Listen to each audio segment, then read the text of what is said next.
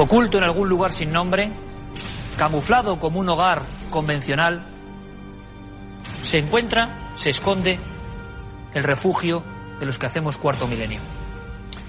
Un enclave donde nos juntamos un grupo de amigos para ver la vida desde luego con otros ojos, nada convencionales. Aquí conviven en armonía las miradas de piedra de los viejos ídolos de culturas arcaicas con la última tecnología que nos informa de lo que pasa minuto a minuto en todo el mundo. Aquí hay antiquísimos legajos, viejos libros llenos de secretos y como ven en esta especie de piedra roseta que al mismo tiempo es nuestra gran mesa de debate, códigos cifrados con milenios a su espalda. Es una curiosa mezcolanza, lo sé, pero este lugar proyecta y representa la esencia de lo que somos. Y yo sé que todos ustedes son muy valientes, piensan que la información va mucho más allá de lo que nos informan los medios convencionales y esperan algo más. Ese algo que es el misterio que rodea a la vida, a la muerte, a las estrellas, a las profundidades, al propio ser humano. Nuestra misión, un año más, contarles historias maravillosas. Como decía Howard Carter, cuando vio con ojos de emoción la tumba de Tutankamón y le preguntaron, ¿qué está viendo? No sabía expresarlo, solo dijo, cosas maravillosas. Y esas cosas ocurren día tras día. Nuestra obligación, contárselas con todos los documentos, con todo el entusiasmo, con toda la fuerza. Además hemos tenido suerte. Después de mil reportajes, después de decenas de miles de kilómetros en busca de lo que algunos llaman misterio y en lo que creemos, nos hemos encontrado cara a cara con algo difícil de explicar. Va a ser el primer reportaje, pero déjenme, en este lugar tan maravilloso, de tan a gusto me siento, que les diga una frase por séptimo año que no deja de emocionarme. Bienvenidos a la nave del misterio.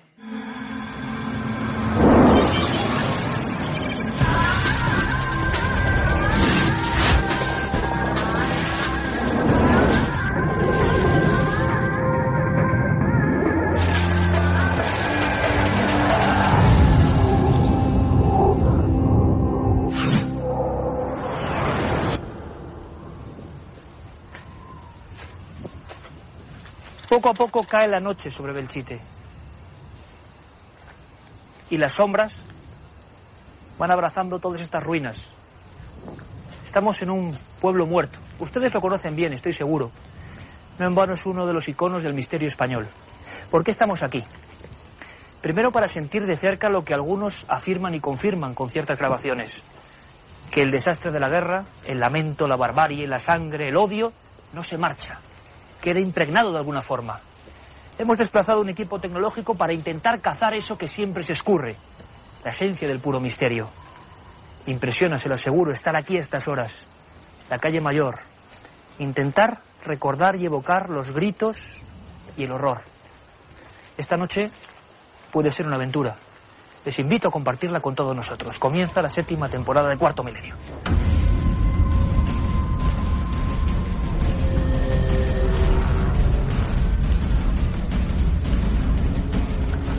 Hola. Hola. Hay alguien por aquí, ¿eh?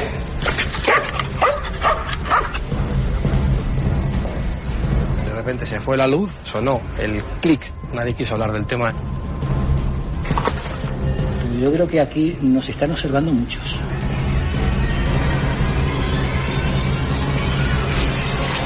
Javi, ¿me escuchas?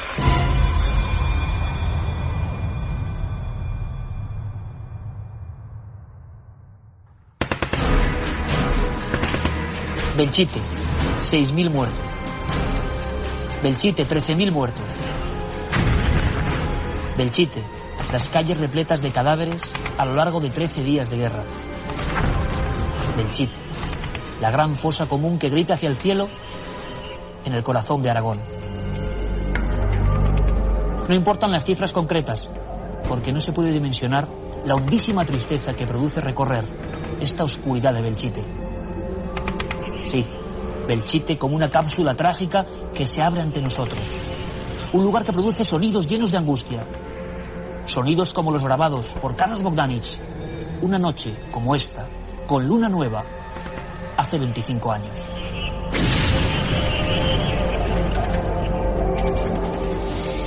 Radio Heraldo, equipo cuarta dimensión, lo dirigía Carlos Bogdanich. Momento para la historia de los fenómenos extraños Qué sensación. ¿Cuánto tiempo ha pasado, Carlos? Buenas Sí, noches. buenas noches. Vivirlo aquí es, es impresionante, inolvidable para ti, me imagino. Indudablemente.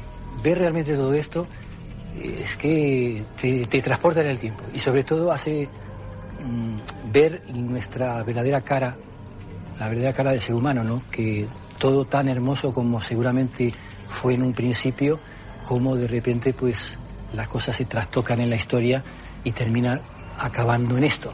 Yo imagino, Carlos, que nuestros compañeros están captando la esencia de esto que a mí me parecía el esqueleto de un gran dinosaurio muerto, ¿no? Eh, es como una oda al horror, a lo que es capaz del ser humano.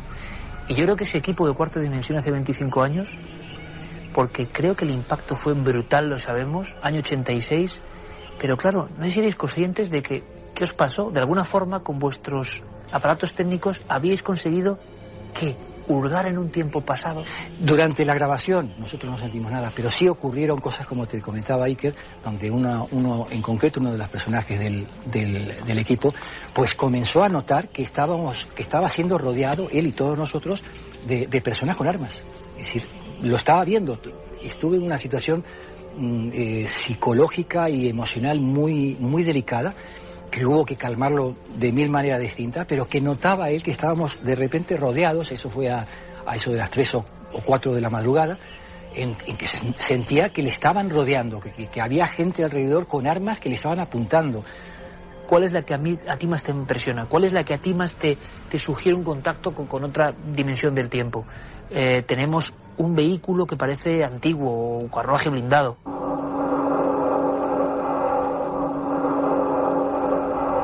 Tenemos bombazos impresionantes que es increíble que no escuchaseis nada, que caen como a plomo. Y tenemos esa especie como de, de planeos por encima de las cabezas. ¿Cuál es la que nunca podrás olvidar? La del avión.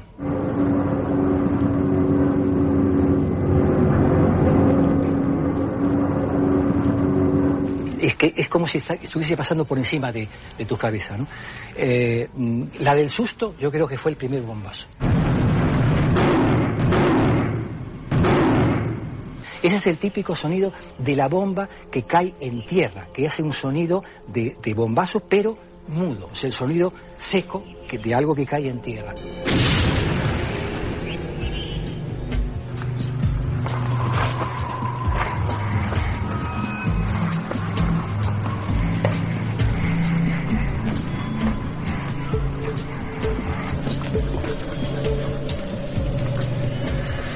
La unidad de rescate canina de Aragón nos ha traído cuatro ejemplares y vamos a intentar buscar tanto a personas vivas, si es que las hubiera, entre estas ruinas, como también a personas muertas, a cadáveres. Son perros especialistas.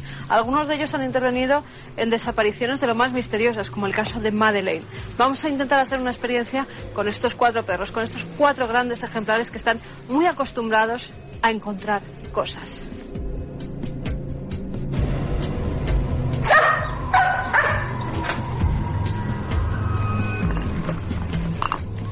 Vamos con Trap a una zona donde puede que hace ya muchos años hubiera muertes. Ahora Sergio nos va a explicar lo que vamos a hacer con este magnífico ejemplar que ya tiene ocho años y está muy acostumbrado, ¿verdad Sergio? Sí, a trabajar. A trabajar para encontrar personas tanto vivas como cadáveres, ¿no? Sí, bueno, aquí en Aragón eh, tenemos un equipo de rescate y realmente ellos lo que hacen es detectar eh, personas, eh, personas que son desaparecidas, tanto si están vivos como si lamentablemente, como nos ocurre en algunos casos, pues se encuentran fallecidos. Y desde luego él mm, oye donde nosotros no podemos oír y huele donde nosotros no podemos oler, ¿no? ¿Podemos actuar ya con él? ¿Podemos ver Sí, sí, cómo podemos se ya. comporta Trap? Ujú. Dale, trap.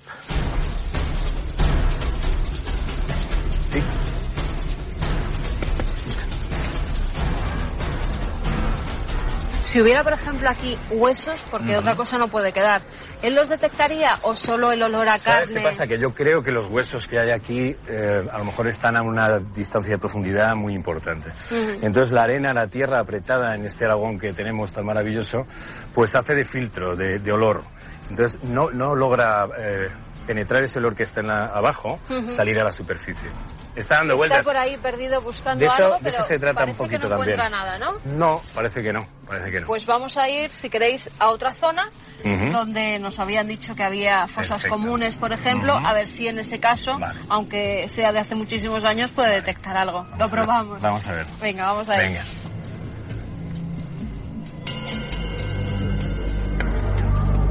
Oscar Parra es director de cine.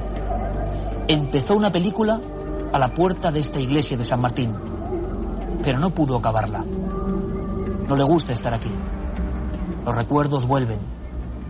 Él era escéptico, pero ahora el miedo le acompaña en esta noche de Belchite. Bueno, pues aquella noche, eh, una vez que vinimos a Belchito, lo que hicimos fue montar el set. Eh, ya montando el set, los actores no querían quedarse solos. Aquí pusimos uno, un, un foco de mil, aquí otro de, también de mil, y al fondo de la iglesia un 2000. Aquí tenía el actor principal, donde estoy yo ahora mismo, y justo en el momento que íbamos a dar claqueta, se fue la luz y sonó clac, clac, clac. Hubo un silencio terrible, o así lo recuerdo yo, un silencio terrible. La directora de foto eh, se levantó, se vino hasta acá, nos encaró y nos dijo, nadie va a hablar nada de lo que acaba de pasar, de hecho no vamos ni a, ni a- ni a comentarlo, voy a encender los focos y vamos a rodar. Y, y terminamos de rodar la, la, la secuencia, pero desde luego mm, fue horrible, sobre todo el sonido, ¿no? porque si se va la luz se lo puedes achacar a un fallo eléctrico, pero es que aquí se bajó directamente el interruptor.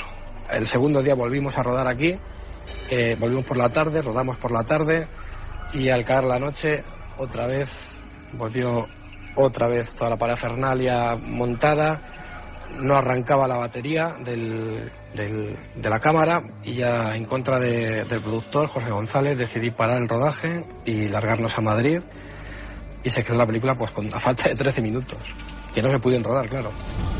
Tú me hablabas, Oscar, de una serie de cosas que precisamente pasaron, por desgracia, a nuestra espalda. Sí. Y te voy a pedir un último esfuerzo y que echemos un ojo dentro los dos, ¿te parece? Vamos. Dentro de la iglesia de San Martín, siglo Sí. XIV, mozárabe, y la verdad es que impresiona, ¿eh? Sí, aquí hay un- una capilla un poquito más para adelante, que es la capilla de, de los niños, donde al parecer apilaban los cadáveres de, de todos los niños que, que- que murieron, porque esto eh, lo convirtieron en hospital de sangre durante la, durante la contienda. Está para acá, y aquí, cuando vinimos a rodar con el corto, creo que está por aquí, tengo que verla. Eh, hay aquí una serie de imágenes de los evangelistas y, y de unas caras que no sé si es posible captar ahora, que se pierden, ¿no? Ah, esa cara de allá arriba, esa cara de allá arriba como, como único testigo, ¿no? De lo que pasó aquí y que de verdad a mí es de lo que más me ha impresionado en, en el día, o sea que de noche. Y aquí también Aquí es donde que- Iker, aquí es donde, donde estaban los actores. La cámara estaba más o menos por aquí y aquí es donde el anillo de foco, él solo, se, bueno, pues se desenfocaba la escena. De hecho, no se pudo rodar aquí la escena, la trasladamos aquí. Que detrás de esto hay una fosa común, que es donde empezaron a enterrar gente porque no había manera de, de seguir con... O sea, estos dos sitios son los, para mí los peores con diferencia. Estoy, estoy contigo, ¿eh? estoy Aquí. contigo que a mí este lugar de verdad, yo creo que incluso es el, el lugar idóneo, Oscar, para un- una experiencia que quizá hagamos que es, vamos a llamarla de aislamiento sensorial, ¿no? Es intentar estar aquí a solas absolutamente, en la máxima oscuridad y, y ver qué ocurre.